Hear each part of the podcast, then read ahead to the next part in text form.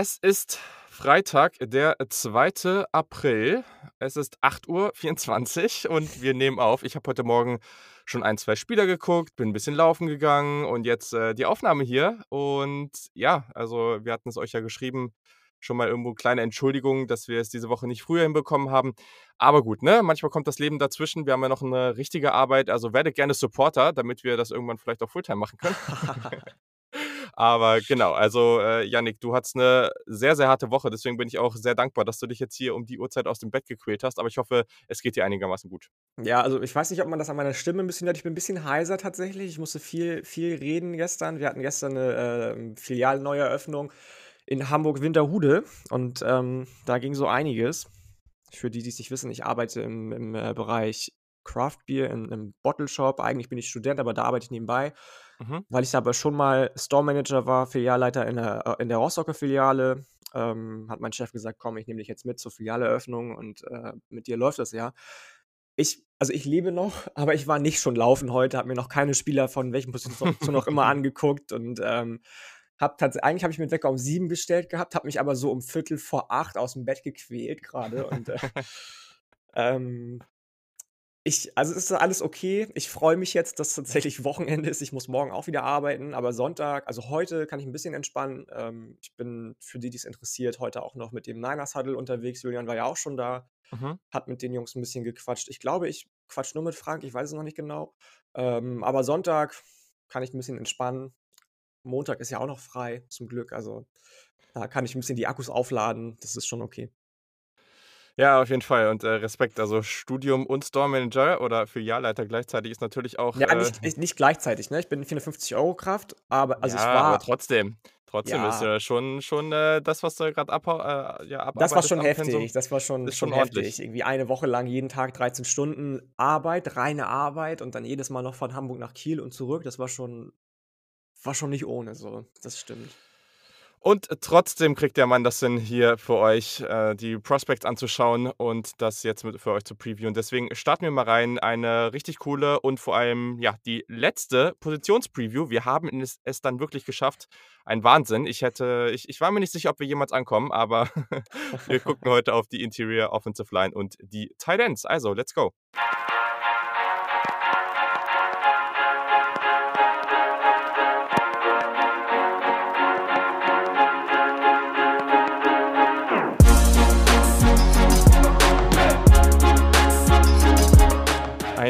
Wunderschönen guten Tag und herzlich willkommen zum Saturday Kickoff Podcast. Mein Name ist Julian Barsch und ihr habt ihn eben schon gehört, äh, in in aller Frische am Freitagmorgen hier Jannik Politowski. Moin. Moin, guten Morgen. Ein bisschen hört man's dir an, aber das Du ist auch lachst, ja, oder? Ich ich bin echt 'n bisschen heiser, ja, das ist Ach, das ist eigentlich auch ganz heiß. Also, das äh, das das passt dir doch. Liebe Grüße an Andreas Heddergott, der gestern auch es sich nicht hat nehmen lassen, uns zu besuchen zur Filialeeröffnung und gleich einer der ersten war um 12:00. Ihr kennt ihn vielleicht, er ist, äh, Equipment Manager bei den Missouri Tigers, wenn er nicht grade hier in Deutschland ist. Ja. Ja, sehr cool. Das ist auf jeden Fall sehr, sehr nice und ja, wir starten eigentlich auch gleich rein. Ganz kurz vorher, natürlich müssen wir uns bedanken, weil wir haben gleich mehrere Supporter neu. Extrem, extrem cool, weil das sind gleich 3 oder 4 Stück, also, unter anderem Henrik Herr, Mike Wenzel, Sebastian Edel. Vielen Dank, dass ihr dabei seid. Ihr habt allesamt das mittlere Paket für 5 € im Monat gebucht. Also, das ist wirklich richtig, richtig cool. Und anscheinend scheint euch das neue Supporter Benefit zu gefallen. Wir haben da auch schon 'n bisschen was gemacht. Der Austausch in unserer Signal-Gruppe. Signal ist so 'ne datenf schutzfreundlichere Version von WhatsApp. Haben wir auch 'ne Discussion-Gruppe, ein ein Chat, wo Jannik und ich regelmäßig jetzt, äh, Sprachnachrichten raushauen, die so eine Art Mini-Podcasts für euch sind, wo wir einfach so Updates zur Draft und und zu anderen, ähm, Football-Themen einfach regelmäßig zwischendurch noch mal raushauen. Und da gab's schon sehr, sehr, sehr rege Diskussionen auch in dieser Discussion-Gruppe. Also, wenn ihr da dabei sein wollt, dann freuen wir uns natürlich. Der Link ist in den Shownotes einfach zu Steady HQ. Das ist unser Patreon praktisch. Es ist genau das Gleiche, kommt nur aus Deutschland. Und genau, da könnt ihr euch anmelden, wenn ihr irgendwelche Fragen an uns habt, @SaturdayKick auf Instagram und Twitter. Oder unsere Handles findet ihr natürlich auch zu ähm, zu Twitter in den Shownotes. Da könnt ihr natürlich auch uns folgen und uns persönlich irgendwelche Fragen stellen. Genau, sonst, äh, wenn ihr Ja, geht ja schon gut ab in der Gruppe auf Auf jeden jeden Fall. Fall, mega. Also, da sind richtig viele Diskussionen gewesen und das ist richtig cool. Also, ich freue mich da auch drauf, jetzt grade der nächste Monat bis zur Draft. Ich glaube, das wird noch mal richtig aktiv. Es wird natürlich auch noch 'n Mock-Draft, ähm, mit den Supportern geben. Also, wenn ihr da Bock habt, dabei zu sein, dann kommt dazu. Ähm, das geht ab 2,50 € im Monat los, also das ist echt, äh, mega wenig. Und genau, wenn ihr sonst irgendwelche Folgen oder Positionen verpasst habt, einfach zurückgehen. Wir haben jede Position sehr, sehr ausführlich betrachtet, also da sollte alles für euch dabei sein. So, und das reicht jetzt auch an dieser Stelle. Starten wir mal. Wir legen mit der Interior Offensive Line los, gehen da etwas tiefer rein in dem Sinne, dass wir 2, 3 Spieler mehr besprechen, weil das 'ne deutlich tiefere Position ist. Aber bei den Tight Ends sprechen wir natürlich über einige sehr elitäre Talente. Also, das wird natürlich auch noch mal ganz spannend. Wir machen es wie die letzten Folgen auch. Ähm, wir starten einfach mal so von ich sage mal von 8, ähm, und jeder von uns sagt seine 8, 7, 6 einfach mal hintereinander und danach gehen wir die 5 bis 1 etwas konkreter durch. Genau, dann starte doch mal mit deiner 8 bis 6. Meine Nummer 8 in der Interior Offensive Line ist Ben Cleveland, sehr erfahrener Mhm. Interior O-Liner von Georgia. Mir fehlt tatsächlich 'n bisschen was an Upside, muss ich sagen, um den irgendwie in der NFL mir vorstellen zu können. Der ist quasi schon fertig und wenn du in der nach'm College schon fertig mit deinem mit deinem Level bist, auf das du kommen kannst, aber auch schon so lange gespielt hast wie der Mhm. dann, äh, reicht das für mich einfach nicht. Mir mir fehlt da so 'n bisschen die die Projection bei dem einfach. An 7 habe ich, äh, Quinn Meinerz, der für viele wahrscheinlich relativ spannend ist von ich weiß gar nicht, wie die Uni genau heißt. Wisconsin, schieß mich tot, irgendwas. Wisconsin-Whitewater. Ja. Division III. Der hat ja so Yes. 'n kl kleinen sehr, sehr kleinen, um nicht zu sagen, sehr großen Hype so vor 2, 3 Monaten schon bekommen. Natürlich ist bei dem auch wieder die Frage: Was ist das Level of Competition? Da haben wir schon 'n paarmal drüber gesprochen, was man da eigentlich pro und contra sagen kann. Bei Interior O-Linern ist es natürlich einfach, wenn du Division III Competition hast, wo dann deine Jungs, die auf dich zukommen, vielleicht mal geschmeidige 70, 80 Pfund weniger wiegen als du, 90 oder 100 Pfund weniger wiegen als du, zu sagen: „Okay, ich overpower die einfach.“ Ich finde, dass der durchaus seine Berechtigung haben könnte in der NFL, aber der muss halt noch an so vielen technischen Nuancen in seinem Spiel arbeiten. Ansonsten bringt er eigentlich schon relativ viel mit, Mhm. aber arbeitet mir noch viel zu unsauber einfach in allem, was er macht.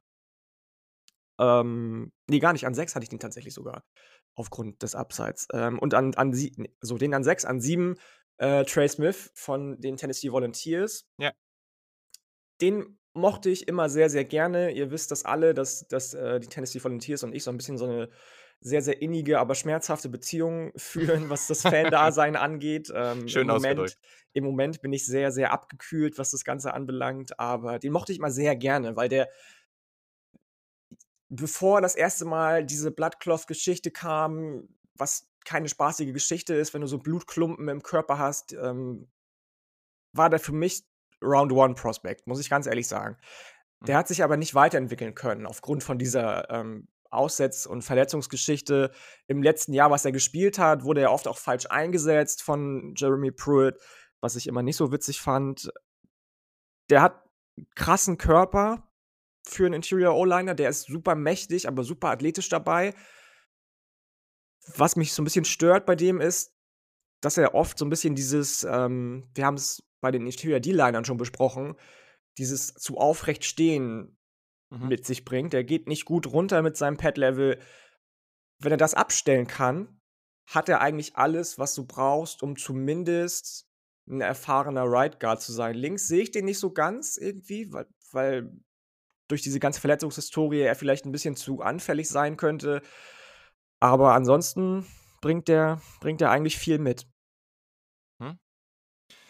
Okay, ja, ist doch schon mal ganz spannend. Ähm, ja, Trey Smith habe ich an 8. Also, noch mal kurz als Disclaimer für euch. Also, wir besprechen jetzt hier Guards und Center, ne? Oftmals ist es auch es gibt natürlich schon gewisse Faktoren, die dafür sprechen, dass jemand auch Center oder Guard spielen kann, ähm, oder halt nur eins davon. Ähm, aber ja, also, wir haben das jetzt mal in eine Gruppe gepackt. Das ist ja irgendwann auch 'n bisschen also, wenn wir jetzt 'ne ganze Folge oder 'ne halbe Folge nur zu Centern und 'ne Hälfte zu Guards machen.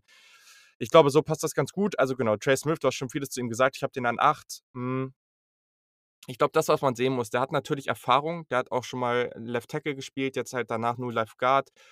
Irgendwo hat er Erfahrung auf vielen Positionen. Gleichzeitig aber hat er eben durch diese, ja, Verletzung oder Krankheit oder wie man auch es auch immer nennen will ja schon auch die eine oder andere Offseason verpasst. Das heißt, es könnte sogar sein, dass der noch nicht ganz fertig ist und sich noch mal ein bisschen weiterentwickeln kann, weil er eben diese gewisse Entwicklungschancen noch nicht mitnehmen konnte. Hm.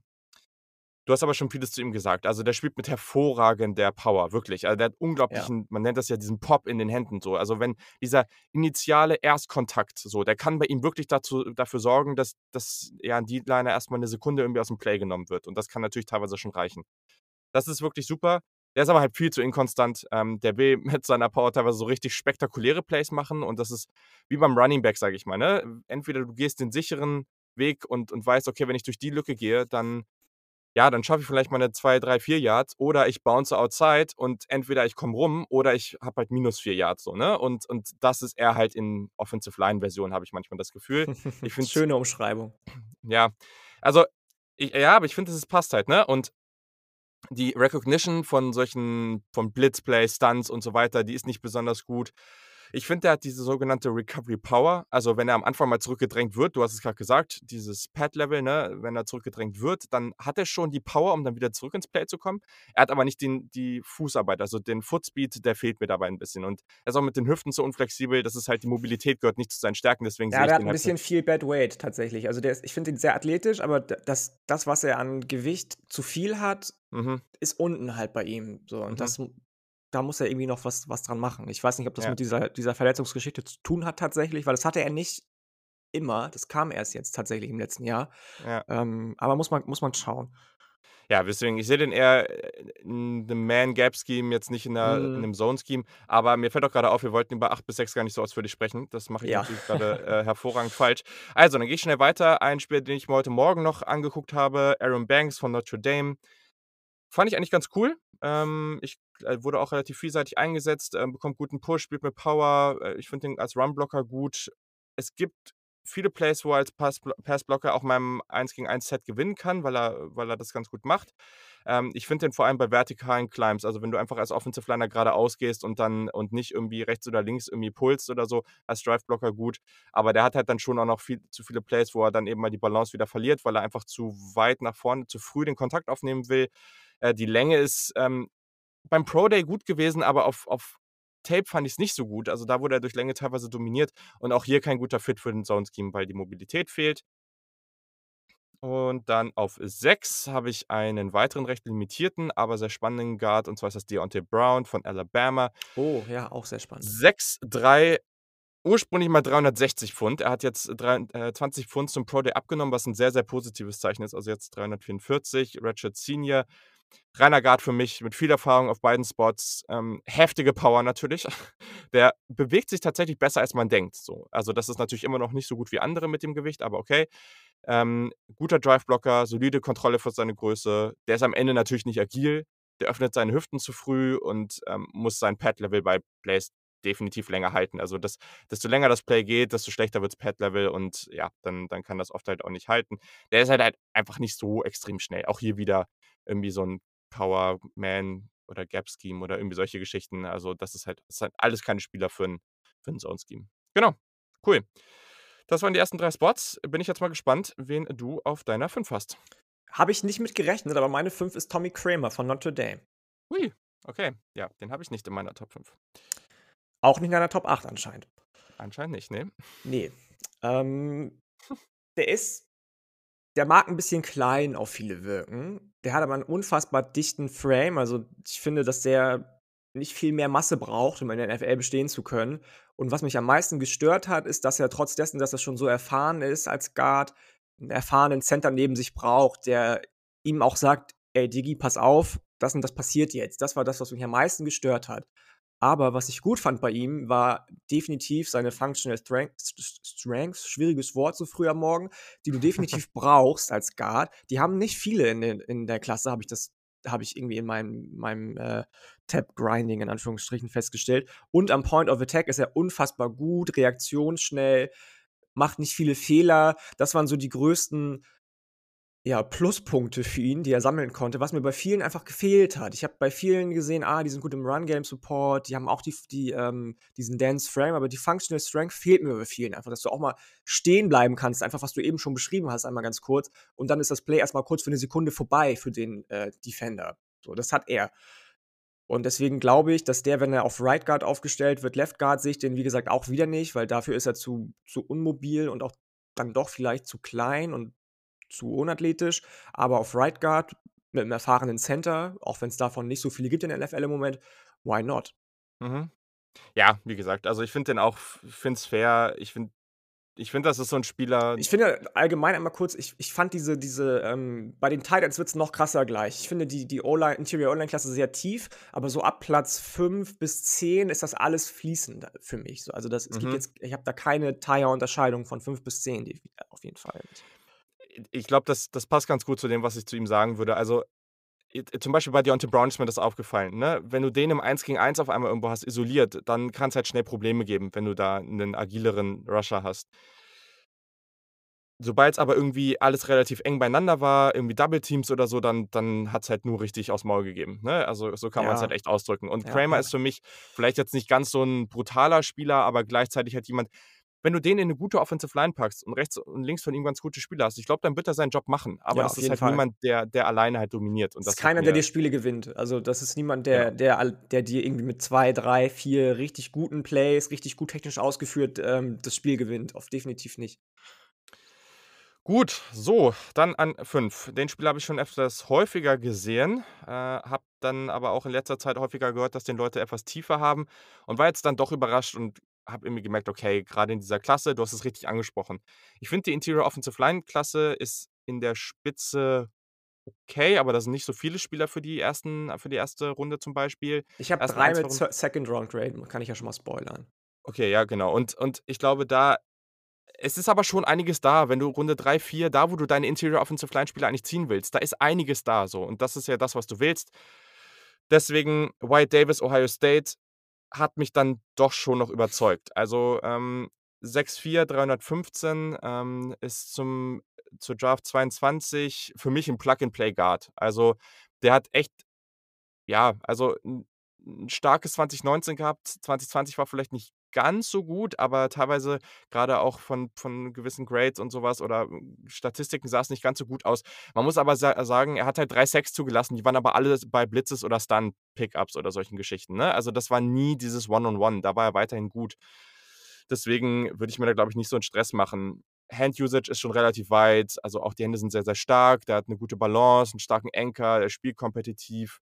Ich finde auch, dass der relativ geduldig spielt und Plays nicht aufgibt. Und an sich, finde ich, ähm, hat er halt sowohl die Power als auch die Movement Skills, um gerade so bei jetzt so bei Inside Zone, ähm, wirklich gute Gaps zu kreieren. Ähm, ich finde, der nimmt halt teilweise wieder zu früh Kontakt auf. Das ist halt echt so eine Sache. Das sieht man bei echt vielen Interior Offensive Linemen. Blitzer identifiziert er mir teilweise ein bisschen zu langsam und ja, da muss er auf dem zweiten Level deutlich besser werden, so den Defender zu lokalisieren. Teilweise, ne, im Run-Game geht dann so ein Guard ja auch mal auf Second Level und und versucht dann jemanden zu finden, um den dann aus dem Weg zu blocken. Und, ähm, ja, da gibt's später einen Tight End, der das sehr, sehr gut macht. Und er macht das halt teilweise nicht so gut. Für mich persönlich müsste er bei Outside Zone die Blocks noch länger halten, deswegen habe ich eben extra Inside Zone gesagt. Trotzdem ist das für mich ein Spieler, der man irgendwann zwischen Runde 2 und Runde 3 ziehen kann. Ähm, ist halt auch ein sehr, sehr talentierter Spieler einfach, ne? War damals der Nummer 1 Guard und Five-Star in der 2017er Recruiting Class. Also, der bringt schon einiges mit. Ich habe den auch noch höher tatsächlich. Ich mochte Ui. den sehr, sehr gerne. Ui, sehr gut. Okay, cool. Ja, dann, ähm, bin ich mal auf deine 4 gespannt. Meine 4 spielt bei, oder spielte, muss man ja sagen, bei den Oklahoma Sooners. Ui, okay. Creed Ja. Humphrey. Einer der wenigen linkshändigen Center, die, Center, die es so Ja. gibt. Genauso wenig wie es ja ähm, linkshändige Quarterbacks nicht so oft gibt oder linkshändige Interior O-Liner auf Guard. Kein herausragender, Athlet, das muss man dazu vorab sagen. Also, das ist jetzt niemand, der bei Oklahoma überzeugt hat mit, okay, jetzt baller ich hier alles kaputt. Ne, Auf gar keinen Fall. Fall. Ne. Aber, und das ist das eine der wichtigsten Assets, finde ich, für Interior O-Liner, unfassbar hoher Football-IQ. Der weiß sofort, was passiert, wenn er das, das ähm, Snap sich, den Snap sich anguckt, das Play sich anguckt, trifft dann schnelle Entscheidungen und noch wichtiger, agiert dann auch schnell. Das ist keiner, der erstmal zwei Sekunden wartet. Der weiß sofort, wie muss ich meine Hände einsetzen, wie muss ich die Füße stellen, wie muss Mhm. ich vielleicht mein Gegenüber, mein, mein äh, Nebenmann positionieren. Das weiß der sofort und ist meistens auch erfolgreich darin. Alles andere, was der vielleicht noch nicht so gut macht, und das sind auch einige Sachen, finde ich dann nebensächlich tatsächlich. Ich weiß nicht, was deine dein Hauptaugenmerk bei Interior O-Linern ist oder war. Dafür haben wir noch zu wenig Folgen über Interior O-Line zusammen aufgenommen. Ähm, aber ich finde das also alleine diese Play Recognition Geschichte ist bei Mhm. Interior O-Linern so massiv wichtig, dass ich definitiv glaube, dass der als Center, von denen es nicht viele gibt in der NFL, direkt Impact haben könnte. Plug and Play, den kannst du direkt einsetzen und er wird es dir nicht verübeln, du beziehungsweise du wirst es nicht bereuen, weil der einfach so intelligent spielt. Ja, gehe ich zu 100% mit. Ich habe den auf 3, kann ich schon mal so sagen. Dann müssen wir ihn gleich nicht noch mal besprechen. Ja, also der erst mal die Vie erst mal hat er die Vielseitigkeit, alle Interior-Positionen zu spielen, aber ich würde den auf Center stellen. Also, der war, ähm, als Sophomore und Junior Big 12 O-Liner des Jahres, 6'5", 312 von den Maßen, hat in seinen 37 Starts ähm, Starts, Starts oder wie auch immer man's nennen will also, er ist 37 Mal als Center gestartet oder als Spieler und hat keinen einzigen Sack zugelassen. Was bei ihm ganz auffällig ist, und das ist ganz, ganz spannend, der hat sehr, sehr viel Erfahrung als Wrestler. Also, seine Familie ist auch so 'ne Wrestling-Familie und ich finde, man merkt das. Also, der hat 'n extremes Verständnis von von gewissen Winkeln, die er nimmt und von Leverage und der ist sehr, sehr gut darin, Defensive Liner zu blocken, die vielleicht auch physischer oder größer oder breiter sind als er. Er Ja, versteht, wie er ja. damit umgehen muss.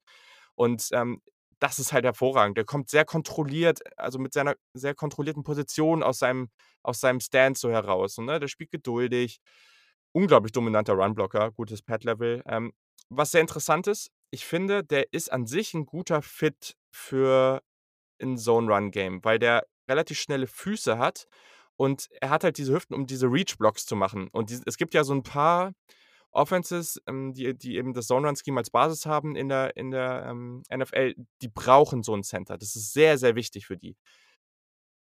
Ich finde, er hat hervorragende hervorragende Hände. Das, was du eben gesagt hast so, der hat halt also, für diese Zone für für diese Reach-Blocks passt das, aber sobald er halt weiter on the move ist also, das hat auch schon 'n Grund, dass Oklahoma zum Beispiel ihn sehr, sehr wenig wirklich on the move hatte, wirklich da Mhm. wo er mal richtig rauslaufen musste aus Second Level. Dafür hat er halt die Athletik nicht. Das sind das sind auch 2 verschiedene Arten von Athletik, von denen wir hier sprechen Absolut, jetzt. Hm, absolut. und, ähm, genau, deswegen das das auf jeden Fall. Gibt natürlich auch noch 'n paar andere Probleme, jetzt so gegen schnellere Gap-Shooter oder so was mit richtig guter Agilität wird er sicherlich hier und da mal Probleme bekommen, aber hat schon seinen Grund, dass ich den da oben habe. Ähm, und ja, also, ich finde alles ab Runde 2 völlig okay, auch wenn jetzt irgendjemand sagt: „Ey, wir finden das so wichtig und das passt vom Scheme und wir nehmen den Ende Runde 1“, würde ich nie bashen, aber würde ich persönlich jetzt, glaube ich, nicht machen. Aber ja, auf jeden Fall 'n extrem guter Spieler. Absolut, absolut. Wer ist denn deine Nummer 4? Genau, meine Nummer 4 hast du schon genannt und hier bin ich auf den Senior Bowl Hype Train aufgesprungen und zwar ist das Okay, Meinerz okay, ja. Von Wisconsin Whitewater Division III. Das ist auf jeden Fall einer der coolsten Dudes ever. Es gibt halt dieses Video von ihm, wo er, ähm ich glaube, seine Familie hat so 'n kleines Häuschen irgendwo in Kanada in den Woods und, äh, da trainiert er dann jeden Sommer und es gibt so 'n richtig, äh, basic Video irgendwie mit'm Handy aufgenommen gefühlt, äh, wo er dann da mit irgendwelchen Baumstämmen und sonst wie trainiert und das ist einfach nur mega witzig. Ja, also, er hat 2 Jahre Erfahrung als Guard, hat jetzt ga 2020 überhaupt keine Saison gehabt. Hervorragender Senior Bowl und da hat man halt gemerkt, was der eigentlich bringen kann. Also, der hat halt unglaubliche Stärke in den Händen, im Core, super Physis, die Persönlichkeit ist halt mega und der spielt mit viel Einsatz und das ist das Ding. Auf Tape denkt man sich erst mal: „Ok“ das ist sehr, sehr schwer einzuschätzen, wie du alles, was du gesagt hast, ne? Dann steht er aber beim Senior Bowl gegen zum Beispiel, ähm, einen Patrick wie heißt der Dude hier von Pittsburgh? Ähm Äh, Patrick Jones, der 2. Pat genau. So, der nämlich zum Beispiel, ne? Und der der macht den einfach nur kaputt. Also, am Ende liegt der einfach nur aufm Boden und Und das ist ist 'n einfach athletischer Freak, muss man dazu sagen, ne? Ich habe den Senior Bowl Genau. jetzt tatsächlich dieses Jahr nicht gesehen, aber Patrick Jones ist 'n athletischer Freak. Der ist ich habe das in der Folge gesagt, das ist für mich Chase Young light. Also 'n Genau, Wahnsinn. ne? U genau, und und der lag danach einfach aufm Boden. Also, der hat das so, so gut gemacht und auch so kontrolliert von seiner Technik, ne? Also, das war teilweise einfach extrem stark, was er da gemacht hat, ähm, und deswegen also, das hat schon irgendwie Hoffnung gemacht und das ist auch was, wo ich sage: „Ja, ich springe da 'n bisschen auf den Hype Train auf.“ Das heißt nicht, dass der jetzt irgendwie in zwingend in Runde 2 gezogen werden muss, aber wenn's 'n Team in den Top 50 macht, dann habe ich da überhaupt kein Problem mit so. Und, äh, ja, deswegen also, ich glaube, von der Mentalität, von der Stärke bringt er erst mal alles mit und man hat da jetzt gewisse Technik von ihm gesehen, die ja, die man sehen muss an so 'ner Stelle. Hat er gut gemacht und deswegen finde ich's jetzt auch legitim, ihn hier an dieser Stelle zu ranken. So, und ich habe, äh Okay, sehr ne, fair, stimmt, an sehr faire an Bewertung.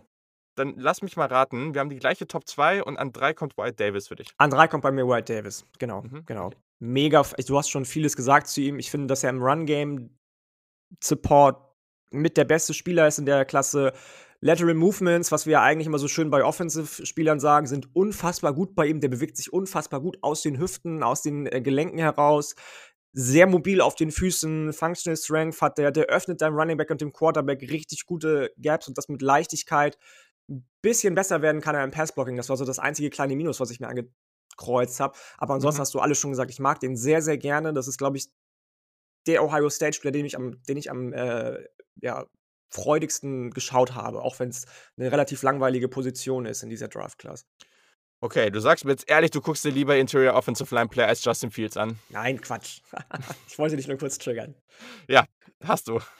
Und Baron Browning, hallo, also ich meine, sein, sein Pro, der hat auch genau das gezeigt, was ich von seiner Athletik ja, gesagt Egal, ja, okay, nevermind. So, ähm, ich, ich habe dem aber gerne zugeguckt, also das, das schon. Ich habe den echt gerne angeguckt. Okay, sehr gut. Okay, cool. Also, wir sind in der Top 2.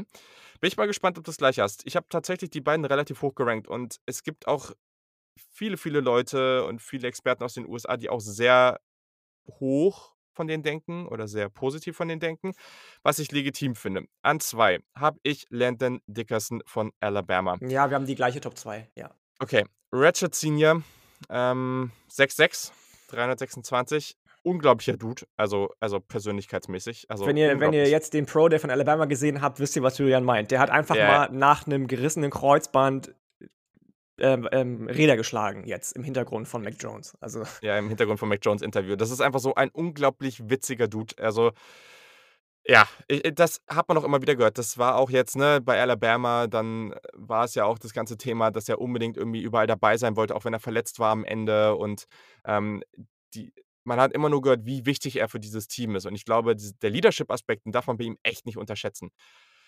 Aber mal unabhängig davon ist das ein sehr, sehr vielseitiger Inter Interior Offensive Liner. Der hat richtig Power, der hat einen tollen Frame. Der wird viele Defensivspieler richtig frustrieren. So, der arbeitet gut gegen Gap-Shooting. Ich finde, der finisht, also der bringt Plays richtig gut so mit Gewalt zu Ende, so, ne? Also, das willst du ja eigentlich schon sehen, dass jemand so ja, wer Blindside gesehen hat, weißt du da, wo, wo Michael Ower dann da äh, den, den Einspieler da bis äh, übers ganze Feld schiebt. Nein, Quatsch. Ja. Aber, ne, also schon das Display einfach richtig dominant zu Ende bringt. Starke Hände. Ich finde, die Athletik ist okay. Ich finde, der könnte an einigen Stellen ein bisschen disziplinierter werden. Grundsätzlich ist das jemand, wenn man jetzt Positional Value mal rausnimmt, ist das jemand, der kann erste, zweite Runde gezogen werden, finde ich. Die Sache, die wir leider nicht äh, wirklich evaluieren können, ist die Verletzungshistorie. Aber da gab es halt leider einiges. Der hatte mehrere Season-Ending-Injuries, der hatte einen Kreuzbandriss in 2020. Das ist halt leider etwas, was. Zwei Ankle-Surgeries schon. Ja, ja. Das ist, ist halt schon echt ein bisschen kritisch, muss man schon sagen. Und ich bin halt gespannt. Ich kenne, ich habe heute noch, boah, hier der, ich weiß gerade nicht, wie der heißt, von Locked On hier von Benjamin Solak und Trevor Sikkema, die beiden. Weiß ich gerade auch nicht. Aber ich, ich schätze die beiden sehr. Ich finde es immer sehr, sehr spannend, was die auch so sagen. Wir suchen das noch aus. Wir verlinken euch das in den Show Notes noch. Das ja, ähm, und, können wir, glaube ich, ähm machen. Bei dem Thema gerade, das müsst ihr euch auch anhören. Ich weiß, was du meinst, glaube ich. Also, ich habe genau, das auch gehört, aber ich weiß nicht, wie der heißt, gerade der Podcast. Ja, ich glaube, Lockdown NFL Draft heißt er einfach, genau. Und ähm, könnt ihr einfach die letzte Folge reinhören. Genau. Und ja. da ist es halt auch so, ich glaube, die haben den auf dem Big Board, einer von den beiden hat, glaube ich, in, in der Top 10 auf dem Big Board so, ne? Und ich, ich kann es irgendwo nachvollziehen, weil der bringt halt echt spannende Sachen mit und alleine diese, diese mentalen Aspekte bei ihm. Aber ich bin mir echt unsicher, was mit dem so jetzt wirklich in der Draft passieren wird, wann der gezogen wird, weil das ist mhm. schon was mit der Verletzungshistorie. Pff, ja, ist schon heftig. Muss, muss man halt immer gucken, ne? Das ist ja bei Caleb Farley eine ähnliche Geschichte, jetzt auch wenn das eine ungleich. Ja, aber der fällt ja auch gerade mega. Der, ja, gut, äh, weiß ich nicht, hat man bei Jeffrey, erinnerst du dich noch an, ähm, wie heißt das noch, Je Jeff Jeffrey Simmons von den Titans, ja. der bei Mississippi ja. den, bei den Bulldogs gesp äh, gespielt ja. hat, der ist auch krass gefallen vor, de vor dem Draft, weil er sich verletzt hat und, und dann ist er doch an 25 gegangen oder so. Also ich glaube schon, dass es da ein Team geben wird, mhm. das sagt, okay, bam, den kann ich mir gar nicht erst entgehen lassen. Mhm. Bei Landon Dickerson ist natürlich der Positional Value nicht so hoch, auch wenn man nicht unterschätzen darf, was Center und äh, Guards eigentlich bedeuten für die NFL, weil ohne die, ich weiß ich nicht, also Quarterbacks ohne Center und Guard, I doubt it. Ähm, gerade Center ist halt, also gerade Center, ich glaube, viele ja. unterschätzen das, wie wichtig das gerade für einen jungen Quarterback auch sein kann. Auf jeden Fall, auf jeden Fall. Ähm, und ich habe es eben schon gesagt, ich habe dreimal äh, Second Round Grade auf die äh, Interior O-Liner, aber auch nur, weil mir der Positional Value dann doch fehlt, im Gegensatz zu meinetwegen Cornerbacks oder, oder Wide Receivern. Wenn man rein nach was man ja eigentlich macht bei Big Boards. Wenn du rein nach, wie gut ist der Spieler in dem, was er macht, geht, sind das für mich auch Top 20 bis Top 25 Leute. Ja. also vielleicht als Erklärung, was ich immer mache, ist, dass ich praktisch meine Kategorien einordne und die Kategorien sind losgelöst vom Positional Value. Also wir befinden uns jetzt tatsächlich ab seit der 5 bei so Quality NFL-Startern bei mir, ähm, was die, also es geht ja Hall of Famer, dann gibt es drei Kategorien in der All-Pro-Kategorie, dann gibt es Quality NFL-Starter, was auch schon sehr solide ist, ähm, und dann kommt Average NFL-Starter so, ne? Und das ist halt das Ding. Ein Quality NFL-Starter, High-End bis Mid-Level, finde ich teilweise okay, wenn das als Wide Receiver oder als Offensive Tackle ähm, als Cornerback, wenn die Ende erste Runde, Anfang zweite Runde gehen. Ja, in der Interior Offensive Line sind das dann eher zwei Drittrunden-Grades. So, ne? Also mhm. ähm, so ist dann der Unterschied. Also die Position, die, ich habe ja auch immer Ceiling und Floor für die jeweilige ja, Einschätzung, wo die gezogen werden, weil ich es ein bisschen, ich finde es ein bisschen dämlich zu sagen, oh, Landon Dickerson ist jetzt irgendwie, weiß ich nicht, ne, oder nicht dämlich, aber ich finde es für mich irgendwie nicht so sinnvoll, äh, zu sagen, oh, das ist jetzt eine frühe zweite Runde, weil der wird für das eine Team frühe zweite Runde sein und für das andere ein anderes Team Ende dritte Runde, weil der vom Scheme nicht passt oder irgendwie sowas. Ähm, deswegen versuche ich es immer eher so zu handhaben.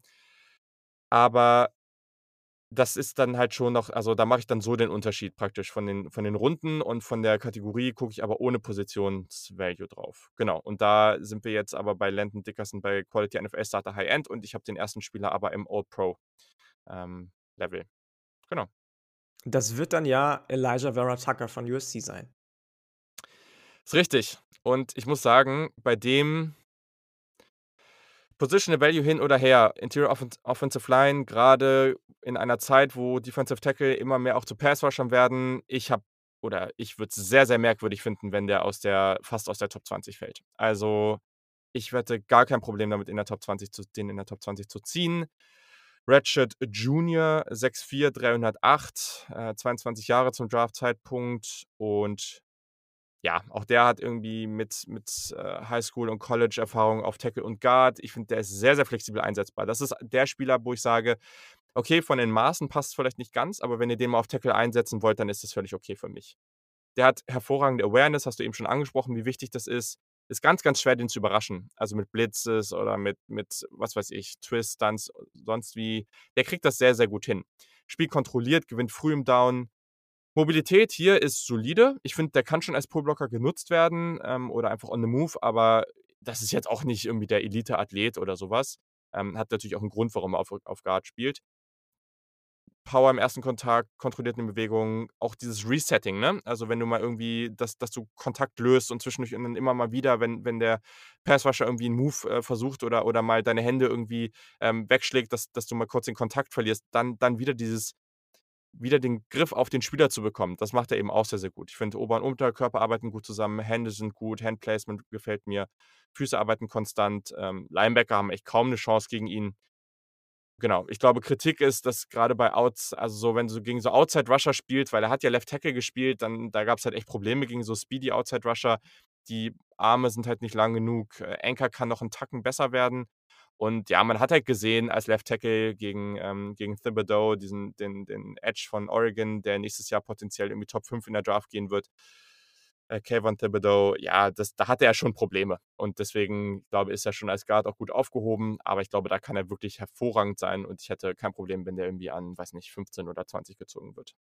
Ich auch nicht, ich auch nicht. Du hast es gerade schon gesagt, ähm, dass er ja auch gegen viele Interior D-Liner immer gut ausgesehen hat. Finde ich auch tatsächlich. Also gerade wenn die in der NFL jetzt auch immer mehr als Pass Rusher eingesetzt werden, da sah er schon gut aus. Auch wenn Kayvon Thibodeau als Edge natürlich eine ganz andere Hausnummer ist. Interior D-Line, da war jetzt nicht der ähm, Verlierer meistens, wenn es da um irgendwelche Pass-Rushing-Geschichten ging. Auch hier, du hast fast alles wieder gesagt. Ich fand gerade die Balance richtig, richtig stark und Body Control, wenn er dann doch mal aus dem Play genommen wurde, was du gerade auch schon angesprochen hat, hast. Er setzt seinen Körper gut ein, um sich schon vor dem Play mhm. einen Vorteil zu, zu ähm, erschaffen irgendwo und irgendwie und dem Defender gar nicht erst die Chance zu geben, in das oder das Gap reinzushooten oder den Schritt zu machen. Das macht er unfassbar gut. Passblocking ist ja super effektiv. Alles andere hast du schon gesagt. Und Top 20, Top 25 würde ich direkt nehmen. Also, wenn den mhm. meinetwegen die Pittsburgh Steelers nehmen, why not? Mhm. Okay, ja. Du darfst gleich ausführlicher, äh, zu Beginn was sagen bei der Nummer 1 bei den Tight Ends, weil da könnt ihr euch vielleicht schon denken, wer das ist, aber ich glaube, das ist auf jeden Fall auch noch mal sehr, sehr spannend zu sehen, so, ja, in welchen Regionen wir den vielleicht auch sehen. So, aber damit haben wir es mit der Interior Offensive Line. Wie gesagt, gibt ein, 2 spannende Spieler am Anfang, ähm, und dann ab Runde 2, glaube, gibt's echt einige, die sehr, sehr interessant sind, auch wenn man 'nen Creed Humphrey bekommt, da macht man echt gar nix falsch und auch später. Ich finde die Klasse interessant, ähm, auch was danach kommt. Da gibt's echt noch einige Spieler, mit denen man echt okay sein kann. Äh, Ja. aber klar, also ist jetzt auch keine Position, wo du irgendwie 15 deep gehst und, äh und und irgendwie in Runde 5 da irgendjemanden kriegst, wo du dir sicher sein kannst, das ist 'n Plug-and-Play Offensive Line Starter, das das jetzt nicht. Aber gut, ähm, ist äh, ist vielleicht auch 'n bisschen unrealistisch. Ich ja, ja. Genau. Cool. So, also, wir haben in der vergangenen Woche in der Supporter Session schon über Tight Ends gesprochen. Da haben wir auch gemerkt, hm dass ja, diese Klasse nicht so besonders geil ist. So drücke ich's jetzt vielleicht mal aus. Also, ich glaube, wir sind uns einig, dass es 'ne klare Top 3 gibt. Ähm, es gibt auch 'ne ganz klare Top 1, äh, und für mich auch 'ne klare Top 2. Oh, da Ähm bin ich gespannt. Okay, ich okay, dann schauen wir mal gleich. Wir haben einen Spieler, den möchte ich vorher noch mal kurz nennen, den ich nicht in der Top 5 habe. Ähm, oder lass mal so sagen, hast du Tommy Tremble in der Top 5? Nein. Okay, dann lass den noch mal ganz, ganz kurz ansprechen, weil ich finde den interessant. Ähm und am Ende würde ich vielleicht noch einen Sleeper nennen. Das finde ich vielleicht auch noch ganz cool. Aber genau, also Tommy Tremble ist nämlich so jemand, das ist 'n relativ spannender End, weil der hat gar nicht so diese krassen Maße. Das ist nicht so irgendwie 6'6", 260 Pfund.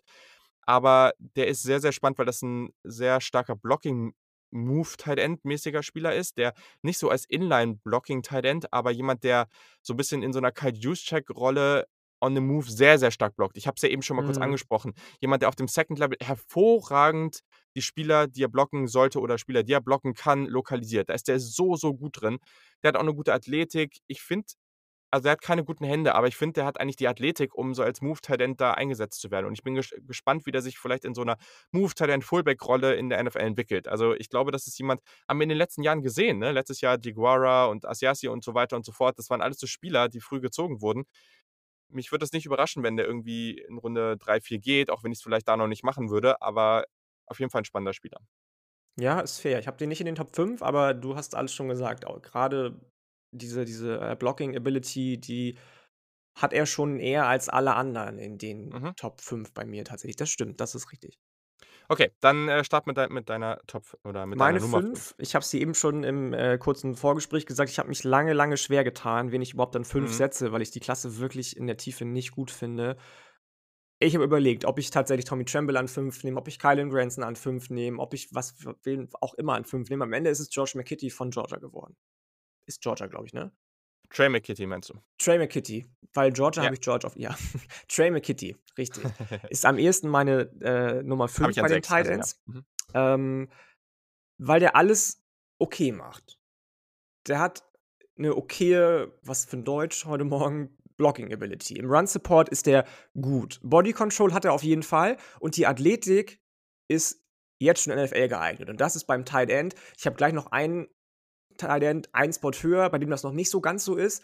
Ähm, die ist jetzt schon NFL ready und die kann er auch noch ausbauen. Ich mag bei Mhm. dem so ziemlich alles, aber wir benutzen oder ich zumindest benutze dieses Wort 'n bisschen zu geflügelt. Der ist mein Amon-Ra St. Brown in der Tight End Klasse. Der kann alles, aber nichts perfekt. Und auch Mhm. nichts, was ihn ähm, ja, über andere hebt, so. Aber weil die Klasse eben so wahnsinnig untief ist, ist der schon Nummer 5. Ich wäre zufrieden damit, wenn den jemand Untief. in ja, weil den wenn den jemand in Runde 5 oder so nimmt, was oder 4, vielleicht auch Runde 4, aber eher Runde 5 habe ich den tatsächlich eingeordnet, dann hat der schon Upside auf jeden Fall, um als Tight. End 2 in 12 Personnel oder 21 Personnel gut zu arbeiten auf jeden Fall.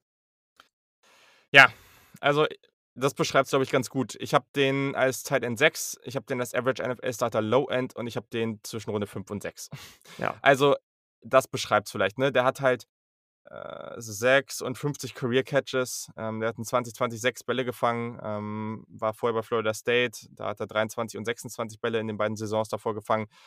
Was ich bei dem ganz cool finde im Vergleich zu manchen anderen, ist, dass der halt so die Maße hat, ne? Also, das sieht halt schon jemand aus wie jemand, der bei Georgia spielen würde und der halt schon irgendwie so, ne, groß gewachsen, relativ athletisch. Aber ja ja, mir fehlt halt auch einiges. Also, ich finde den Stre Straight-Line Speed schon okay, ähm, ist auch 'n relativ großes Target, aber ja, hat 'n paar ganz gute Contested Catches auf Tape, aber mehr auch nicht. So. Meine Nummer 5, der ist tatsächlich etwas kleiner, was mich 'n bisschen genervt hat, aber ich mag den an sich ganz gerne, aber schon eher aufgrund seiner Receiving Skills und das ist Quintin Morris von Bowling Green. Ich habe den am Ende in der gleichen Kategorie, ne, wie Trey McKitty. Also, das ist jetzt ne, auch den würde ich irgendwie an Tag 3 ziehen, ne? Also, jetzt nicht irgendwie zu hoch das Ganze heben. Eher kleinerer Tight End, 6'2", leider nur 251 Pfund. Ähm, der hat aber Receiving Skills, 'ne solide Athletik und ich finde, der hat 'n sehr, sehr schönes Timing und die Balance bei Jump Balls. Also, man sieht echt einige hervorragende Catches auch in der Endzone. Ich finde, der hat gute Momente als Blocker, wird aber durch seine Größe wirklich Probleme bekommen. Hm. Die Athletik ist halt okay, das ist besserer Speed, als dass er 'n Burst hat. Ich finde, der arbeitet das hat mich halt so überzeugt. Der arbeitet am Breaking Point der Route mit ganz guten Fakes und Cuts. Also, der ist als Route Runner gar nicht so schlecht. Und, ähm, sein Athletic Testing jetzt beim Pro Day war auch gut. Also, das hat mich auch noch mal ganz gut ganz oder das hat mich einfach noch mal überzeugt, sage ich mal. Ähm, ja, und der hat halt auch wirklich Wow-Plays auf Tape. Und das ist das Ding, das haben halt einige echt gar nicht. Und deswegen habe ich den halt einfach mal auf 5 gesetzt. Ja, Also, ich glaube, das solide. Ich habe den das das wäre mein Sleeper gewesen. Cool, okay, ja gut. Musst du dir noch jemand anders suchen. Okay, wen hast du auf 4? Auf 4 habe ich Hunter Long von Boston College. Jo, same. Und absolut zu Recht. Das war, ich würde fast sagen, mein Lieblings-Tight End in der Klasse. Die anderen 3, die ich jetzt noch habe, die waren sowieso die obvious elephant in the room irgendwie. Hunter Long ist, glaube ich, der Tight End gewesen, der in der letzten College-Saison der am meisten eingesetzte Tight End war. Der hat irgendwie 76 Catches oder so. Ich weiß es nicht mehr genau. Irgendwie so was gehabt. Ähm, er hat er hat 89 Targets und 57 Catches 89 und gehabt. 57 Catches, siehst du. Ja, ja. Ähm, zufriedenstellender Route Runner, relativ breiter Route Tree, auch wenn er da noch effizienter sein könnte in seinen Bewegungen. Also, manchmal setzt er Cuts, wo ich mir gedacht habe: „Hä? Musste der jetzt sein? Hätte er nicht die andere Richtung viel schneller sein können?“ So, aber egal. Dafür sind das alles noch Jungs vom College und noch ein bisschen zu formen. Der hat sehr, sehr gute Hände, sehr, sehr gute Ballskills und ist ein erfahrener Blocker, obwohl er nicht der athletischste Dude ist. Der ist zwar 6'5 groß und 250 Pfund schwer, was für 'n Tight End Gardemaße sind, mehr als das. Ähm, könnte aber noch 'n bisschen athletischer sein. Also, der könnte 'n bisschen schneller sein, wofür man eigentlich nicht viel kann. Das ist entweder angeboren oder nicht. Da kann man nicht viel machen, finde ich immer. Alle, die sagen: „Oh, er muss schneller werden“, da denke ich immer: „So, Diggi, du musst schneller werden.“ Kann 'n Roller schneller werden oder was? Ähm, weiß ich nicht, wenn der auf 25 gedrosselt ist, einfach von Natur aus. Mhm. Ähm ich mochte den sehr, sehr gerne, weil er eben als Receiving Tight End so gut und so weit schon ist, aber auch als Blocker einsetzbar ist. Ich hätte nicht gedacht, dass ich den so auf einem Level was heißt auf einem Level, so in einer Tight End Rolle wie Mark Andrews sehe, weil von den Baltimore Ravens, weil dafür ist Mark Mhm. Andrews noch mal 'ne ganz andere physische Erscheinung einfach. Aber das war so 'n bisschen der Vibe, den ich bei dem bekommen habe und das mag ich sehr, sehr gerne. Ich habe das Julian, glaube ich, mal erzählt, dass ich im Fantasy Mark Andrews irgendwie ge getradet habe und völlig hin und weg war davon und der dann aber leider sich verletzt hat und dann waren die Ravens auch Mhm. nicht so gut und, ähm aber diesen Typ End mag ich sehr, sehr gerne, weswegen ich dann doch auch meine Nummer 2 an 2 genommen habe und nicht die Nummer 3, die ich trotzdem sehr eng finde beieinander. Okay. Ähm mochte ich einfach richtig gerne den den Typen. Ich habe mal gesagt, dass ich dieses „Ich mag ihn gerne“ nicht zählen lasse als Argument eigentlich, aber ich hoffe, ich habe jetzt schon genug Argumente dafür, ähm, gebracht, warum ich den gerne mag und warum er so weit oben ist. Yes, okay. Ich weiß gar nicht, ob wir 'n bisschen was zu ihm gesagt haben vorne ab. Äh, Boston College, Ratchet Junior, 6'5", Habe ich gesagt, glaube ich, aber 253 Ratchet. Junior habe ich Junior habe ich nicht gesagt, genau. Okay, genau. Also, ähm, ja, also, grundsätzlich mag ich also, was heißt also, ich ich ich habe den an 4, sagen wir's mal so. Das Ding ist, ich bin immer noch in der gleichen Kategorie wie eben. Also, Ja, ja, mich überzeugt das halt einfach alles irgendwie nicht so. Also, auch den würde ich eher an Tag 3 als an Tag 2 nehmen. Ähm und das ist halt schon krass, das wird auch nicht passieren. Ich glaube nicht, dass nur 3 Tight Ends irgendwie in den ersten 3 Runden gehen. Das kann ich mir Nein. jetzt irgendwie Nein. nicht vorstellen. Aber das ist persönlich so 'n bisschen meine meine Einschätzung davon so. Ähm ja, also, ist halt schon so 'n klassischer Inline Tight End, durchschnittliche Athletik. Ich finde den nicht besonders shifty. Das mit dem Route Running hast du gesagt, wenn er nicht so shifty ist. Die Cuts sind halt echt nicht so crazy. Blocking finde ich okay, kann aber noch an Stärke gewinnen. Das Ding ist, der hat halt schon einige Drops auf Tape, ne? Ähm, und das ist was also, ich finde, Ja. der ist mit Contested Catches gut. Äh, bei den Drops muss er noch ein bisschen da muss er 'n bisschen dran arbeiten, weil das ist natürlich wichtig. Aber ja, gut. Also, ich finde, d der gibt dir alles, was du brauchst und wenn du sagst: „Oh, ich habe Hunter Long auf End“, dann bist du da solide besetzt. Aber Ganz mehr genau. halt auch wirklich nicht und in keinem Ganz Bereich genau. mehr. Und das Ja. ist etwas, was mich äh, ja, das stört mich schon so 'n bisschen. Und das ist schon das ist bei der Top 3 nicht mehr so, aber es ist halt schon leider 'n bisschen schade, ähm, an der ganzen Stelle. Ja, das zieht Genau. sich so 'n bisschen durch alle durch die ganze Klasse bis auf die Top 3 durch, das stimmt schon. Ja. Genau, also bei der Top 3 ist es jetzt bei mir so, ich habe den nächsten in der Average NFL Starter High End. Das ist jetzt schon, ne, also so 'n überdurchschnittlicher Starter einfach, aber hat halt schon seine Limitationen. Ich mache einfach mal weiter und das ist bei mir Brevin Jordan von Miami, ähm, Junior, 6'3", 245 Pfund. Also, es ist kein weiß nicht, so breiter Inline Tight End. Das ist der halt einfach nicht Ne, so, überhaupt ne? nicht, gar nicht. Der ist der ist super schmal eigentlich. Genau, so, ne? 2000er Jahrgang, relativ jung, gefällt mir natürlich und der konnte sich in 2020 noch mal steigern. Der hatte auch 'ne wichtige Rolle in dieser Miami Offense.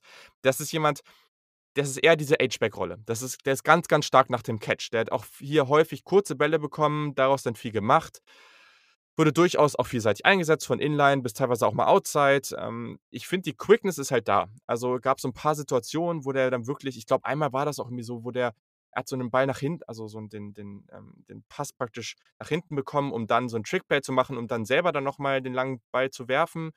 Äh, dann dann war der aber nicht frei und dann kamen natürlich schon 3 Spieler auf ihn zu und er hat dann aber echt den Ball runtergenommen, ganz in Ruhe und hat dann irgendwie 2, 3 ausgefeckt und ist dann noch mal zur Line of Scrimmage zurückgekommen. Und ich finde, das sind Sachen, die würde man wahrscheinlich auch nicht von oder die würde man relativ sicher auch nicht von dem Nummer 2 Tight End sehen und von den meisten anderen auch nicht. Der Speed ist gut, der ist nicht Elite, aber der ist gut. Hm, sehr viele Broken Tackles auf Tape. Ich finde, der bekommt einfach Separation gegen Linebacker und das ist natürlich erst mal was, was nice ist. Ähm, zu viele Body Catches, definitiv. Route Running ist okay, ähm, mehr aber nicht. Ich der der muss einfach dran arbeiten, besser Leverage zu kreieren. Die Athletik ist da, aber der hat noch nicht so 'n gutes Verständnis davon, wie er gegen den Gegenspieler arbeiten muss, um sich halt dieses Leverage zu kreieren. Also, das, was 'n Rashad Bateman einfach auf 'nem hervorragenden Level macht, das kann er halt noch nicht so wirklich. Ähm, Outbreaking-Routen haben mir besser gefallen als Inbreaking, kann für Big Plays sorgen.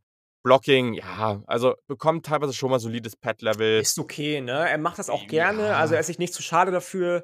Genau.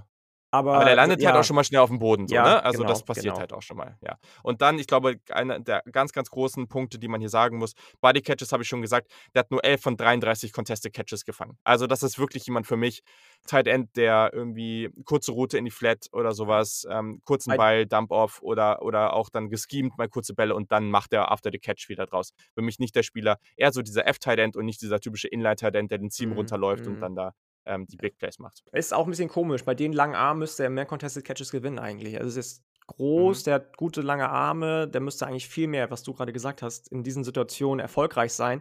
Ich muss sagen, ich mochte, dass der relativ also, ich fand, er war relativ variabel einsetzbar tatsächlich. Slot, Inline, aus'm Backfield heraus, habe ich alles irgendwie gesehen bei dem.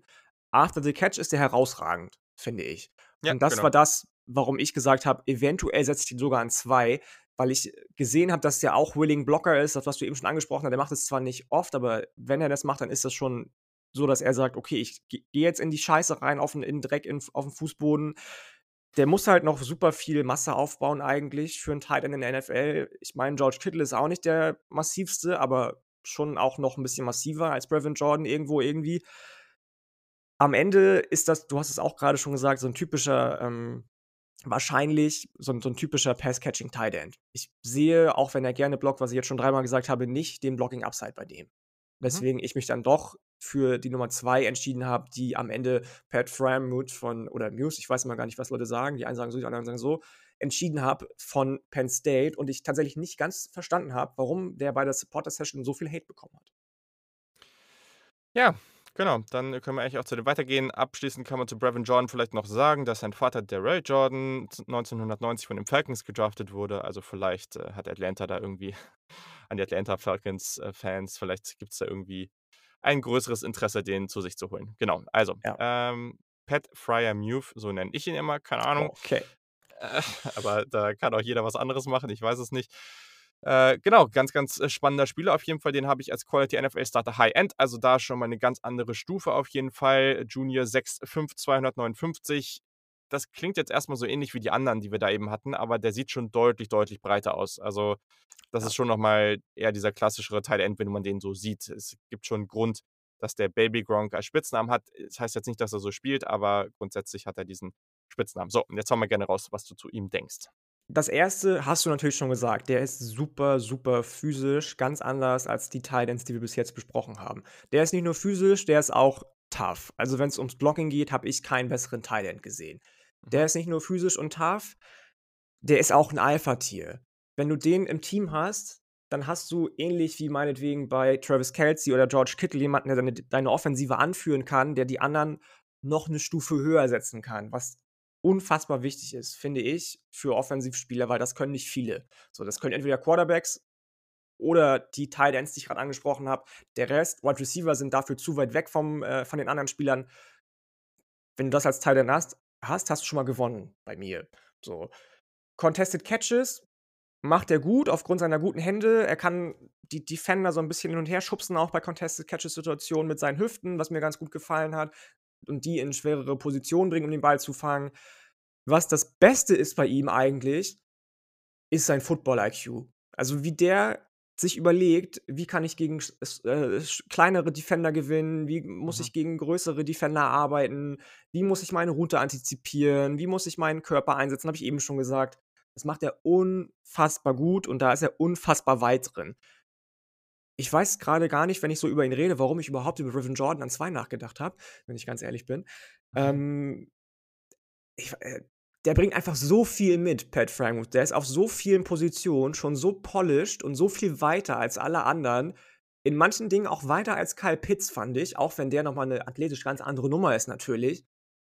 Und ich muss wirklich sagen, ich habe nicht verstanden ich weiß nicht, wie's dir ging, aber als wir mit den Supportern über die Ends gesprochen haben und dann immer kam: „Ja, und der hat jetzt nicht viel gezeigt.“ Leute, 2019er Tape, it is. Wer sich in dieser Saison mit Covid-Unterbrechung und, und, und, und, und an 2020er Tape aufhängt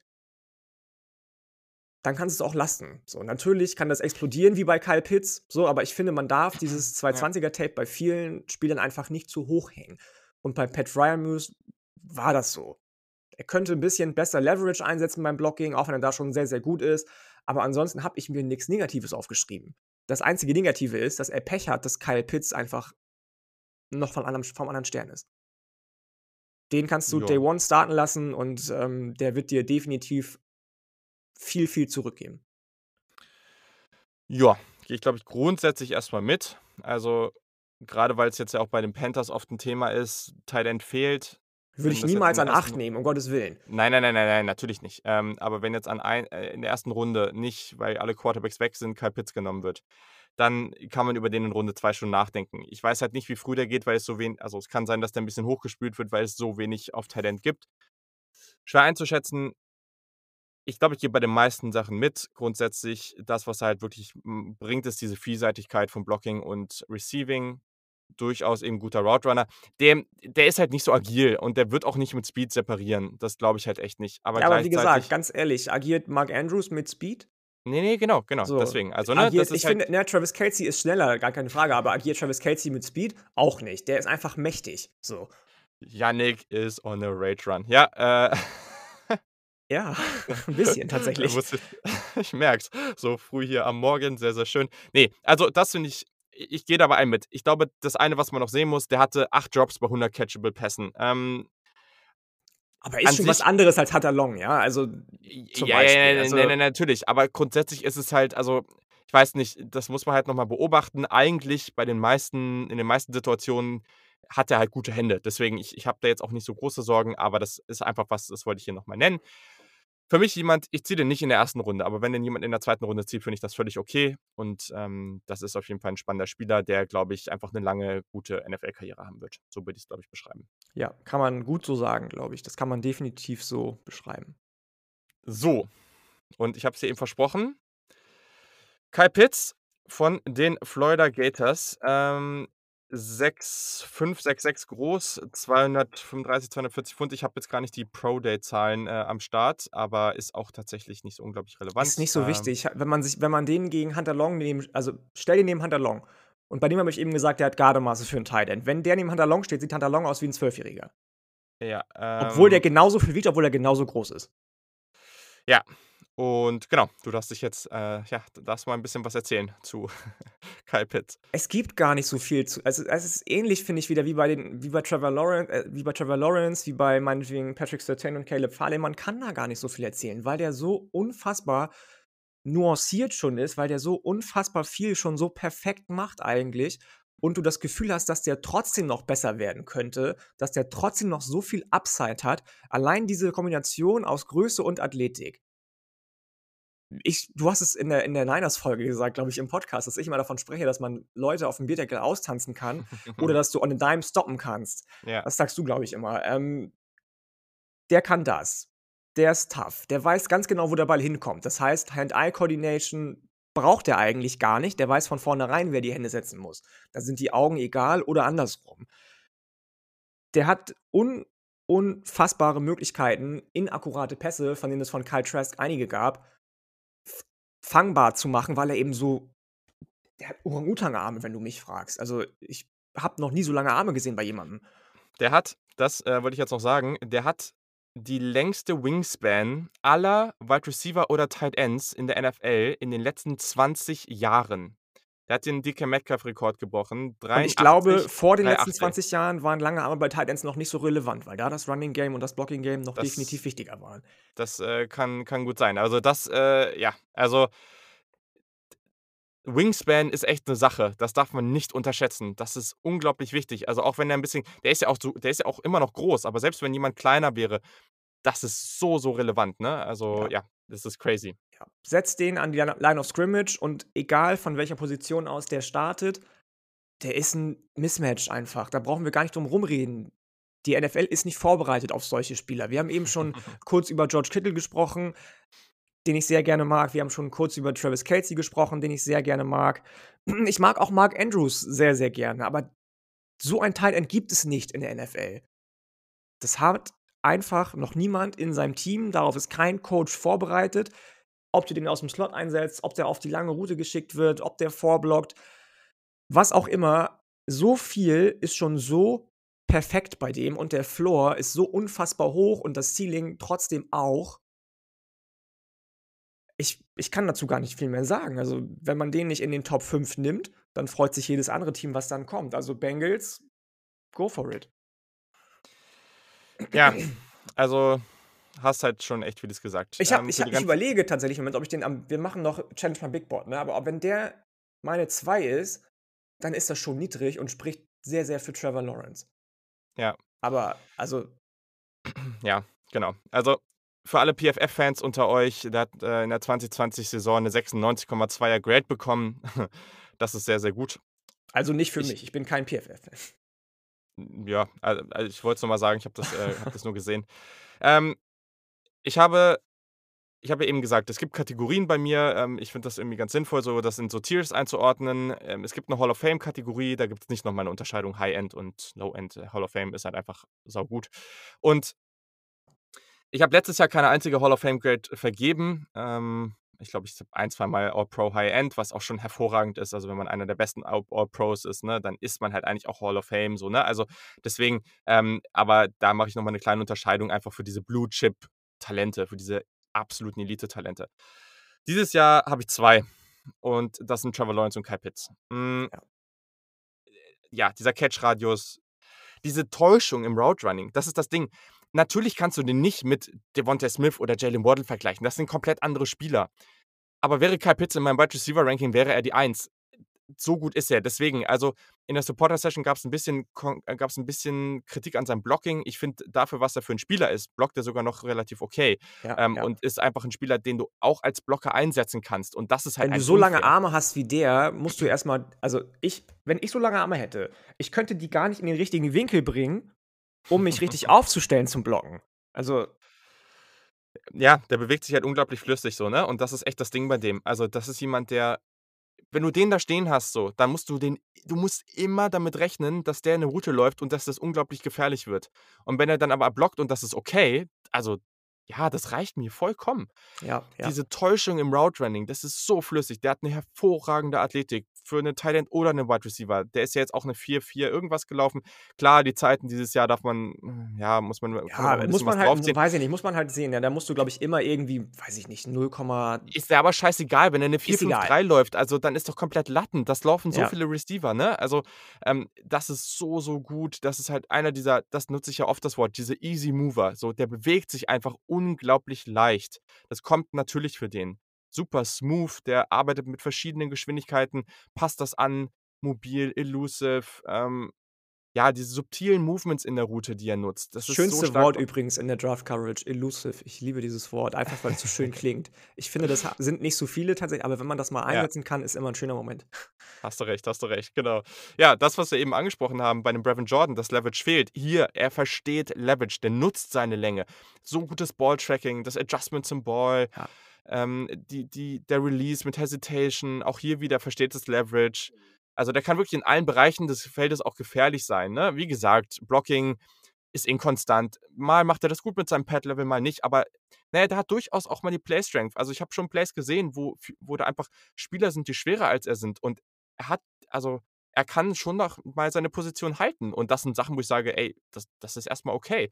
So, ne? Und mir ist das scheißegal, ehrlich gesagt, wo der eingesetzt wird, wer schon irgendeine Tight End oder so hat wenn, ich sage jetzt mal irgendwas, ne? Wenn, und ich weiß, viele werden mich jetzt dafür bashen, wenn die Jets jetzt sagen würden, sie wollen Sam Darnold behalten, was nicht passieren wird, ähm, klar würde ich dann runtertraden. Aber wenn die Jets sagen würden, oh, ich würde Sam Darnold nicht, nicht nehmen und ich nehme jetzt Kyle Pitts, ich würde das nicht bashen. Ehrlich nicht. Nee. Kyle Pitts ist einfach, und das, natürlich kann das immer sein, dass so ein Spieler oder jeder Spieler am Ende bastet. Ein Trevor Lawrence kann basten, das kommt immer so sehr auf die Situation an.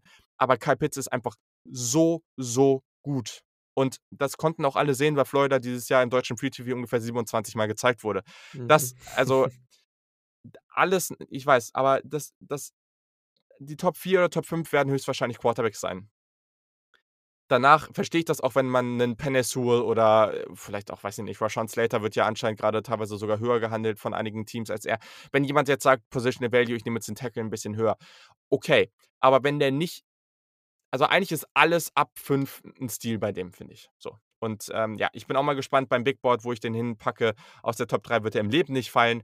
Und ja, das ist ein unglaublicher Spieler. Ich freue mich so sehr auf den und ich sage auch schon die ganze Zeit, also wenn die Panthers wirklich nicht in die Situation kommen sollten, ähm, einen Quarterback zu ziehen, was echt verdammt, also ein Quarterback, der nicht Mac Jones heißt natürlich.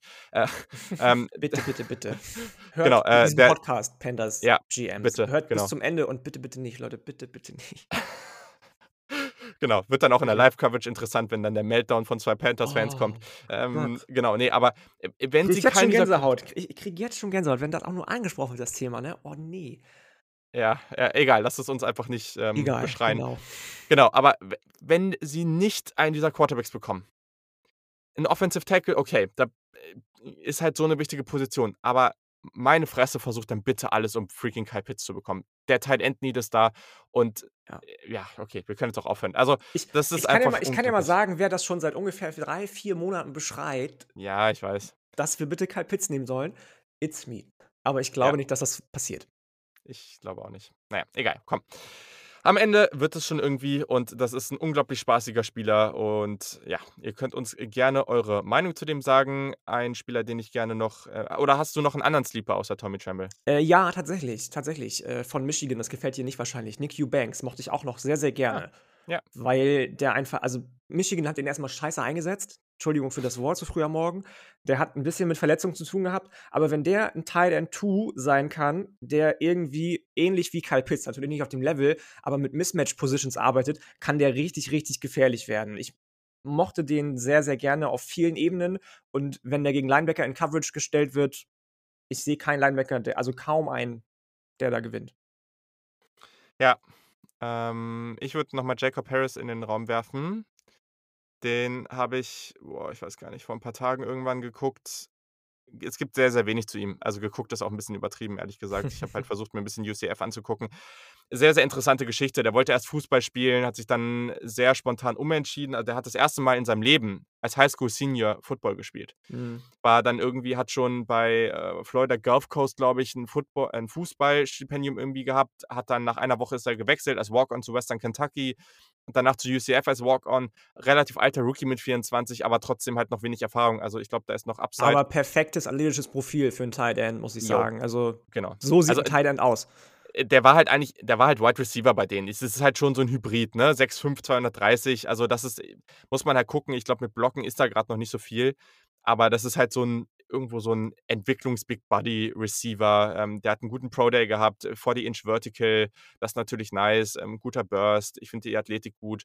Äh, Das ist jetzt so ein Spieler Speed, Size und Special ähm, Kombination und Special Teams Upside erstmal. Und wenn den irgendjemand irgendwie an Tag 3 zieht und mal gucken, was aus dem wird. Ich glaube, ich würde den, da sind bestimmt einige Tight Ends, die noch fertiger sind als Tight End. Aber wenn du ihn einfach erstmal so als Offensive Weapon ansiehst und irgendwo an Tag 3 ziehst und sagst, oh, der hat Upside, ich nehme den jetzt mal irgendwie in Runde 5 oder 6, dann finde ich das äh, ganz, ganz spannend. Genau. Absolut. Sehr, sehr fair auf jeden Fall, den so einzuordnen. Cool. So, sehr, sehr gut. Damit war es dann jetzt, jetzt auch an dieser Stelle. Wir haben es gar nicht gesagt, äh, hätten wir früher vielleicht mal sagen sollen. Es gibt natürlich noch ein, äh, eine Teamlead-Session. Ähm, du hast dich mit dem Luca zu den Patriots unterhalten, richtig? Genau, Luca und ich, wir haben das schon einmal vorher angedacht gehabt, eigentlich, uns darüber zu unterhalten, was bei den Patriots eigentlich so passiert. Gut, dass wir nicht vorher drüber gesprochen haben, weil dann kam die Free Agency und alles, was dann passiert, das hört ihr gleich wahrscheinlich. Sehr, sehr gut. Genau, also, ähm, äh, ich will es nicht beschreien. Wir haben potenziell nächste Woche einen ziemlich niceen Gast, aber das, äh, ja, ich will es wirklich nicht beschreien, weil man weiß ja nie, wie das dann so läuft. Ähm, oftmals kommt das Ich- Leben halt auch mal dazwischen. Ich, sag, ich sag's mal so, wenn das klappt, ich war ja gestern schon gehypt, weil ich finally Andreas Heddergott in person getroffen habe. Aber nächste Woche bin ich noch ein bisschen mehr hyped. Ja, und ich glaube, ihr würdet euch auch sehr, sehr darüber freuen. Aber genau, das auf jeden Fall. Wir haben jetzt halt noch äh, essentiell drei große Folgen bis zur Draft. Vielleicht noch eins, zwei kleinere. Wir müssen mal gucken, wie wir es machen. Wir wollen safe noch dieses Interview machen. Wir wollen safe noch ähm, einen Mailback machen und wir wollen safe noch unseren Mockdraft machen. Eigentlich, was wir auch noch irgendwie unterbringen wollen, ist, dass wir das Update zu unseren Rankings machen. Wir haben ein, zwei Spieler oder drei, vier Spieler gehabt, die sehr offensichtlich weit oben in den Rankings hätten sein sollen, die wir aber irgendwie übersehen haben. Sowas passiert leider bei 300 Millionen Spielern. Ja. Etwas bitter, aber genau. Und es gab natürlich Updates. Also wir haben natürlich weiterhin Spieler geguckt. Also das ist auch nochmal als Disclaimer. Guckt auf unsere Rankings und die Folgen eher als etwas, wo wir über die Spieler sprechen und hängt euch nicht zu sehr an den Rankings auf. Das ist eh etwas am Ende, ob wir sechs, jemand an sechs oder acht gerankt haben, das ist am Ende auch unwichtig. So, also, äh, und dementsprechend, wir werden auf jeden Fall noch mal ein kurzes Update zu machen und dann hat Yannick eben schon kurz angesprochen, wir würden gerne einmal so Challenge Your Big Board machen. Also wir basteln unser Big Board jetzt in den nächsten Tagen zusammen und dann guckt sich das in der Folge jeweils der andere an und wir gehen das so ein bisschen durch und machen nicht, oh, wir sind deine 15 ersten Spieler, sondern wir machen eher, okay, was findest du ein bisschen verwunderlich, worüber würdest du gerne reden beim anderen und fordern uns da ein bisschen heraus. So, das ist noch geplant. Ich hoffe, wir kriegen das alles unter. Es wird, wie gesagt, noch einige ähm, Draft-Memos in der Vielleicht, in vielleicht der, machen in wir ja der mit der Folge zusammen, vielleicht schaffen wir da ja die Sleeper-Folge mit reinzubringen irgendwie. Genau, ja, genau. Also irgendwie müssen wir das äh, alles noch unterbringen. Wir kriegen das aber hin. Wie gesagt, wenn ihr noch mehr Content von uns haben wollt, dann werdet einfach Supporter. Wie gesagt, geht für einen Kaffee, also einen Preis eines Kaffees im Monat. Ähm, und das in der, in der Signal-Gruppe, da machen wir dann vielleicht noch ein bisschen mehr, wo wir dann halt auch noch mal ein paar so Mini-Podcasts in Sprachnachrichtenform an euch versenden und noch mal ein paar mehr Gedanken teilen. So, das war es jetzt auch an dieser Stelle. Vielen Dank, Janik, dass du dich hier so lange an diesem Morgen gecreated hast. Ja, alles gut. Wir haben es ja jetzt geschafft. Ich fand, das war eine sehr, sehr gelungene Folge, definitiv. Hat mir sehr viel Spaß gebracht. Ja. Jetzt ist es halb zehn. Jetzt gehe ich ja nochmal kurz pennen, auch wenn das so richtig Studenten, Studenten-Lifestyle ist, aber das ist mir egal. Das ist äh, vollkommen okay. Und nachdem du dich hier wieder, nachdem wir äh, trotz äh, dieser, dieser langen Woche den Rage Yannick erleben durften, äh, ist das doch äh, völlig fair. Genau, also dann jetzt viel Spaß noch mit den Patriots. Hört da nochmal auf jeden Fall kurz rein und dann freuen wir uns auf euer Feedback. Schickt uns gerne schon Fragen für den Mailback, die können wir schon aufnehmen. Und dann bis nächste Woche. Habt wundervolle Ostern und ja, dann bis nächstes Mal. Bis dann, Leute. Bleibt gesund. Ciao.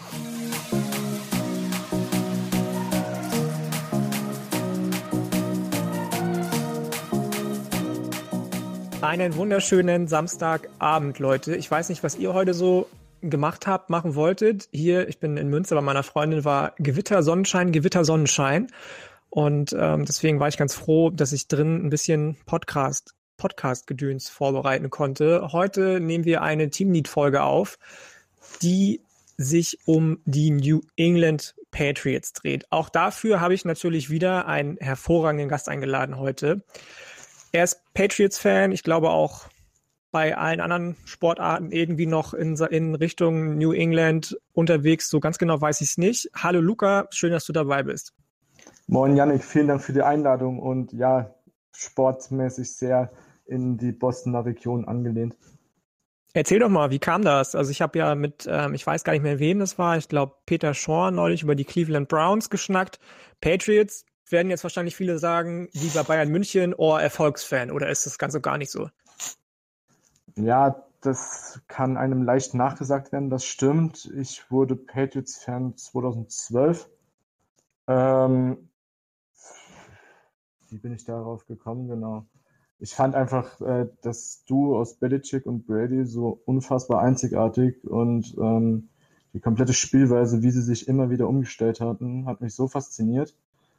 Und ähm, da ich eben auch Boston Celtics Fan bin und schon seit sehr früher Zeit die NBA verfolge, hat sich das relativ gut ergeben. Und so hat sich ja das dann immer weiter ergeben dann darfst du ja keinem erzählen, dass du, wenn ich das richtig sehe, auch Pittsburgh Penguins-Fan, nicht Boston Bruins-Fan bist. Genau, das ist die eine Ausnahme. Das ist die eine nicht Ausnahme. Schlimm. Nicht schlimm. Du hast gerade schon ein ganz schönes Stichwort geliefert irgendwie. Die Spielweise, die sich immer wieder anpasst. Jetzt ist es so gewesen, dass die Patriots das erste Mal seit gefühlt 37 Jahren nicht im Super Bowl vertreten waren.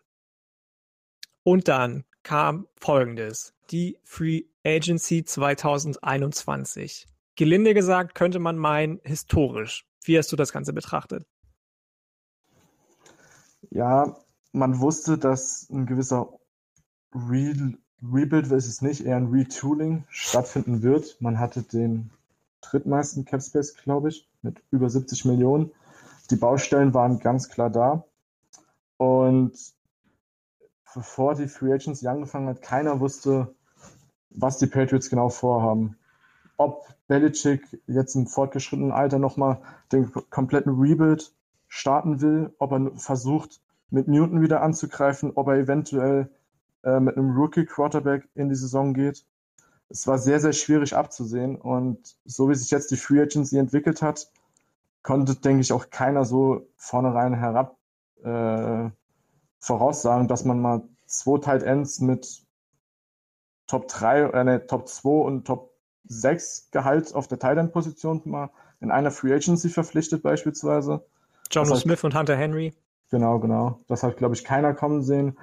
Und von daher, jetzt nach der Free Agency zeichnet sich ab, wie die Patriots äh, nächste Saison spielen werden. Es wird wieder mehr auf 12 Personal, auf 21 Personal gehen. Und ich bin sehr gespannt, wie sie das dann auch im Draft angehen werden. Man hat noch Trent Brown dazu geholt, ein Offensive Tackle, der für Cam Newton unfassbar wichtig sein könnte. Matt Judon, Outside Linebacker. Calvin Neu kommt zurück nach Foxborough. Nelson Aguilar als Wide Receiver unter anderem. Du sagst es schon, man kann gespannt sein, was die Patriots mit ihrem ersten Picker Nummer 15 machen. Ich muss gestehen, bevor jetzt gestern oder vorgestern, ähm, gestern war es, glaube ich, ne, dieser riesen Shake-up war mit den Trades von den Miami Dolphins und Philadelphia Eagles, San Francisco 49ers, habe ich fest damit gerechnet, dass wenn ein Team für einen Quarterback hochtradet, dass die Patriots machen tatsächlich. Auch wenn Belichick jetzt nicht so der bekannteste, aggressivste, hoch Trader ist, was Drafts anbelangt, habe ich irgendwie damit gerechnet, dass die Patriots was machen. Siehst du das noch oder glaubst du, er bleibt ganz geschmeidig an 15? Was ist seine, seine Strategie? Ähm, ich gebe dir recht. Ähm, Belichick ist nicht dafür bekannt, hoch zu traden oder äußerst aggressiv in der Draft zu sein. Ähm, auch gebe ich dir recht, dass vorgestern war ich mir auch ziemlich sicher, dass sie hochgehen. Wie weit hoch wusste ich noch nicht ganz genau. Ich habe drei hätte ich jetzt nicht gesagt, das wäre vielleicht zu teuer geworden. Was ich mir halt eventuell überlegt hatte, wäre an sieben, an sechs. Na gut, sechs, Philadelphia ist ja jetzt auch raus, aber sieben, so Detroit, wäre vielleicht so der Sweet Spot gewesen, um vor Carolina zu kommen, um vielleicht nochmal den letzten der Top 4 Quarterbacks zu bekommen. Das wird halt jetzt nochmal eine ganz neue Rechnung. Da wahrscheinlich die ersten drei vielleicht sogar die ersten vier, je nachdem, ob Atlanta einzieht oder den Pick abgibt für ein Team, was einen Quarterback braucht. Dann hast du in den ersten vier Picks vier Quarterbacks. Und dann wird es natürlich interessant zu sehen. Dann gibt es ja noch so einen Kandidaten, der gerne auch mal schon Top 10 gezogen wurde in Mock Drafts, Mac Jones. Ob die Patriots versuchen, ihn an 15 zu bekommen, wenn sie ihn mögen, oder ob sie vielleicht dann auch die Notwendigkeit sehen, wenn die ersten vier so früh gehen, trotzdem hochtrainen zu müssen. Es ist Stand jetzt noch sehr, sehr schwer abzusehen, meiner Meinung nach. Magst du ihn? Er ist ja eigentlich ein Quarterback wie gemacht für Bill Belichick. Also ich habe den Bias durch Tom Brady. Ich mag so einen Quarterback. Er ist nicht der mobilste, gar keine Frage. Er ist ein Pocket-Passer der alten Schule. Vor zehn Jahren hätte man den mit Kusshand genommen. Ähm, ich mag seine Tools. Dass er keine Athletik hat, okay, ist ein Negativpunkt, keine Frage. Aber, Aber die hatte, hatten Tom Brady und hat Tom Brady und auch Dan Marino oder wer auch immer auch nicht. Also. Ja, natürlich. Es, es wird ja oft gesagt, heutzutage in der NFL ist das nicht mehr tragbar, wenn du als Quarterback nicht eine gewisse Mobilität, eine gewisse Athletik mitbringst, ist zu einem gewissen Punkt wahr, aber wenn du dafür gewisse Basics nicht hast, und die finde ich in vielen Punkten bei Mac Jones sehr gut, ähm, dann bringt dir das auch nicht, nicht viel. Und ähm, ich bin, ich halte von Mac Jones relativ viel und ich hätte nichts dagegen, wenn er zu den Patriots geht. An 15, wenn er dann noch da ist, warum auch nicht? Siehst du andere Positionen noch, die man bedienen könnte? Defensive Tackle, Safety, Wide Receiver vielleicht? Ähm, ja gut, an für sich, nochmal ganz kurz zu den Quarterbacks, nur einen Satz dazu. So wie sie jetzt das Team aufgebaut hatten, war ich mir eigentlich schon ziemlich sicher, dass Belichick vielleicht sogar ein Auge auf Trey Lance hatte, einfach weil es vom System her, wie sie das Team aufgebaut haben, hätte es sehr gut gepasst, gerade noch mit Cam Newton als Typ. Das wird jetzt wahrscheinlich sehr, sehr schwierig. Ähm, andere Positionen, auf jeden Fall Wide Receiver. Je nachdem, wie sie Mac Jones einschätzen oder ob vielleicht ein Team in der Top 10, beispielsweise Carolina, wo er auch schon hingemockt wurde, wenn die ihn nehmen, ähm, fallen halt dementsprechend die Top-Spieler der anderen Positionen runter. Dann geht ein Penezuel, gut, der wird trotzdem Top 5 gehen, aber die Receiver werden runterfallen, gerade jetzt auch wie die Free Agency Verpflichtungen waren, beispielsweise die Giants, die ja auch am Anfang viel mit Right Receivern in Verbindung gebracht wurden. Glaube ich jetzt nicht mehr nach der Verpflichtung von Golladay, zumindest in Runde 1. Und wenn ein Jalen Waddle oder ein Devontae Smith bis an 15 fallen sollten, hätte ich damit gar kein Problem. Würde ich sofort mit Kusshand nehmen. Ansonsten Safety ja, aber da ist mir der Pick zu hoch. Ich würde an 15 noch keinen Safety ziehen. Ähm, D-Line. Ähnlich wahrscheinlich. Ja, ähnlich. Ähm, wenn wäre da eigentlich nur Christian Barmore, meiner Meinung nach, in der Konversation, aber der ist für mich auch zu hoch an 15. Und ansonsten, das Team ist eigentlich, das Team ist relativ breit aufgestellt dieses Jahr. Also sie können in der ersten Runde, wenn es jetzt kein Receiver wird, fast nach Best Player Available gehen. Meiner Meinung Was nach. ja nicht schlimm ist. Also ich bin persönlich immer großer Fan davon, vor allem in der ersten Runde. Ähm, Runde 2 46, Runde 3, 97, glaube ich, ne? Der Pick 70, irgendwie sowas um die Richtung rum, wurde ja forfeited aufgrund genau. von Violations gegen das, ähm, was auch immer für ein Protokoll, wenn man die Cincinnati Bengals so ein bisschen ausspioniert haben soll, die da zu der Zeit einen Sieg hatten, glaube ich. ähm, aber sei es drum. Ähm, ja, warum auch nicht, ne? Also das sind dann eben genau solche Positionen. Safety, Defensive Tackle, die vor allem in Runde 2 Value haben können, gerade Safety mit den Leuten Trevon Murray, Javon Holland, Hamza Nasiruddin, Andre Cisco, die werden mit 6, an, an 46 wahrscheinlich alle noch da sein. Wenn nicht, dann nimmt man zumindest einen von denen, Defensive Tackle. Ich habe ab und zu auch gelesen, dass man auf Edge was machen könnte. Wie siehst du das? Ähm, man ist eigentlich auf Edge, beziehungsweise ja beim 3-4, die Outside Linebacker, ist man eigentlich recht gut aufgestellt mit Simmons und Uche, die ja auch erst letztes Jahr kamen. Gut, vielleicht rückt auch Uche bei gewissen Sub-Packages in die Mitte. Ähm, aber von daher, da würde ich auch, wobei Safety auch schwierig ist. Ich meine, Patrick Chung ist retired. Einer der größten Patriots-Spieler der letzten Dekade. Den zu ersetzen, gerade als Leader, auch als äh, Off-the-Field-Spieler, wird ganz, ganz schwierig. Man hat jetzt Jalen Mintz geholt als Cornerback-Safety-Hybrid, der ja umgeschult wurde. Aber ich würde einen Safety-Pick in der zweiten Runde auf jeden Fall nachvollziehen. Javon Holland ist ein Spieler, den ich persönlich sehr, sehr mag. Meine ein, bei den genau, ich wollte wollt gerade sagen, du hast mir, glaube ich, ja.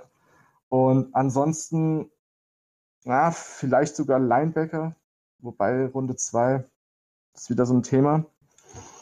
Aber die Linebacker-Gruppe ist, also gerade Inside-Linebacker mit Dante Hightower, der jetzt aus dem Opt-out zurückkommt, wo man nicht weiß, wie fit er noch ist, was er noch im Tank hat. Ähm, Jerome Bentley, von dem ich persönlich nicht der allergrößte Freund bin. Da gibt es sicherlich auch noch interessante Kandidaten. Vielleicht ein Jabril Cox von LSU. Der Pick würde mir sehr gut gefallen, aus doppelter Hinsicht. Ähm, ja. Man muss dazu sagen, du bist LSU-Fan. Ja. Genau. Was hältst du von äh, der Personalie Cornerback noch, auch wenn man jetzt Jalen Mills von den äh, Eagles geholt hat? Da ähm, gibt es ja auch einige, die in Frage kämen. Gerade die Klasse ist neben der Wide Receiver Klasse, würde ich behaupten, die tiefste und beste.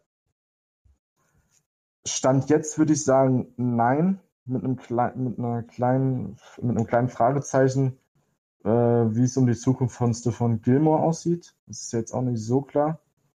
Ähm, ich habe mal gelesen, eventuell wird eine Dreijahresverlängerung spekuliert zwei bis drei Jahre, kommt halt auch auf die Garantie etc. an.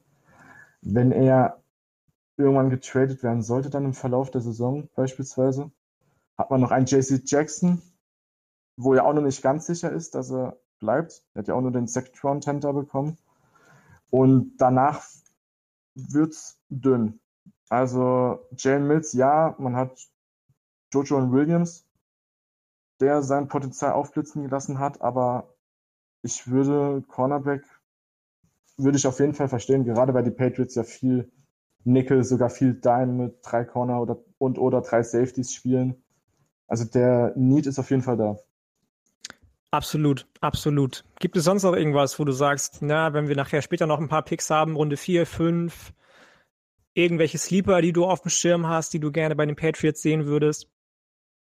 Ähm, ich würde gern entweder Drain Eskridge oder Timorian Terry bei den Patriots ja, sehen. Drain Eskridge wage ich mal leise zu bezweifeln, dass der in Runde 4 oder 5 noch auf dem Board ist, aber das ist nur meine bescheidene Meinung. Ja, du hast mich ja gefragt, was ich gerne in den späteren Runden hätte. Ich glaube es auch nicht, aber ähm, ja, ich finde, man sollte in, der, in den hinteren Runden auf jeden Fall nochmal auf Wide Receiver gehen. Gerade Terry, du hast es angesprochen. X-Receiver könnte man meinen, fehlt den Patriots vielleicht noch. Ja, man, man, man, hätte halt nur den Erstrunden-Pick. Gut damals, reinpassen. Da, damals nicht in Nikhil Harry. aber gut. Ja, aber gebe ich dir recht, als Ex-Receiver hätte er da seine Rolle.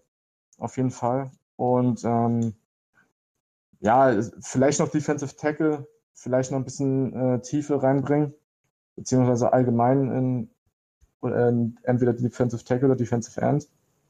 Wäre wichtig, weil ansonsten ja, vielleicht noch ein Late Round Running Back, könnte ich verstehen. So als Nachfolger endgültig von James Wright, der jetzt zwar nochmal ein Jahr zurückkommt, aber der wird halt auch nicht jünger. Ähm, die O-Line ist super stark on top und vor allem auch richtig gut in der Breite. Ja, Receiver wird dann adressiert, die Tight haben sie mal general überholt. Und ansonsten, ja, das Team ist nicht schlecht aufgestellt. Es wurde zwar gerne mal ein bisschen zu viel dafür bezahlt, wird man halt sehen, wie sich das entwickeln wird, wobei man aus den meisten Verträgen nach zwei Jahren wieder recht gut rauskommt. Immerhin. Ich war jetzt auch bei weitem nicht von allen Signings, gerade in der Zeitpunkt beziehungsweise auch die Summe hat mich bei manchen sehr überrascht. Ähm, aber wie gesagt, man kommt nach zwei Jahren eigentlich wieder recht gut raus und von daher wird man sehen, was dieser Kader dann nächstes Jahr bringen kann. Absolut, absolut. Auf jeden Fall sind die Patriots eines der Teams, auf das ich am gespanntesten bin, wenn wir dann den 29. April schreiben. an dem, äh, in der Nacht auf den 30. April, wo die erste Runde stattfindet, was bei den Patriots passieren wird. Luca, vielen, vielen Dank für deine Zeit. Schön, dass das geklappt hat. Ich habe zu danken. Vielen Dank für die Einladung. Sehr, sehr gerne. Gerne wieder. Wenn es noch irgendwas gibt, was du loswerden möchtest, jetzt ist der Zeitpunkt dafür. Let's fucking go. Go Patriots. alles klar, alles klar. Und ansonsten wünsche ich dir noch einen wunderschönen Abend, schönes Wochenende, bis zum nächsten Mal. Dankeschön, wünsche ich dir auch. Alles klar, danke, ciao.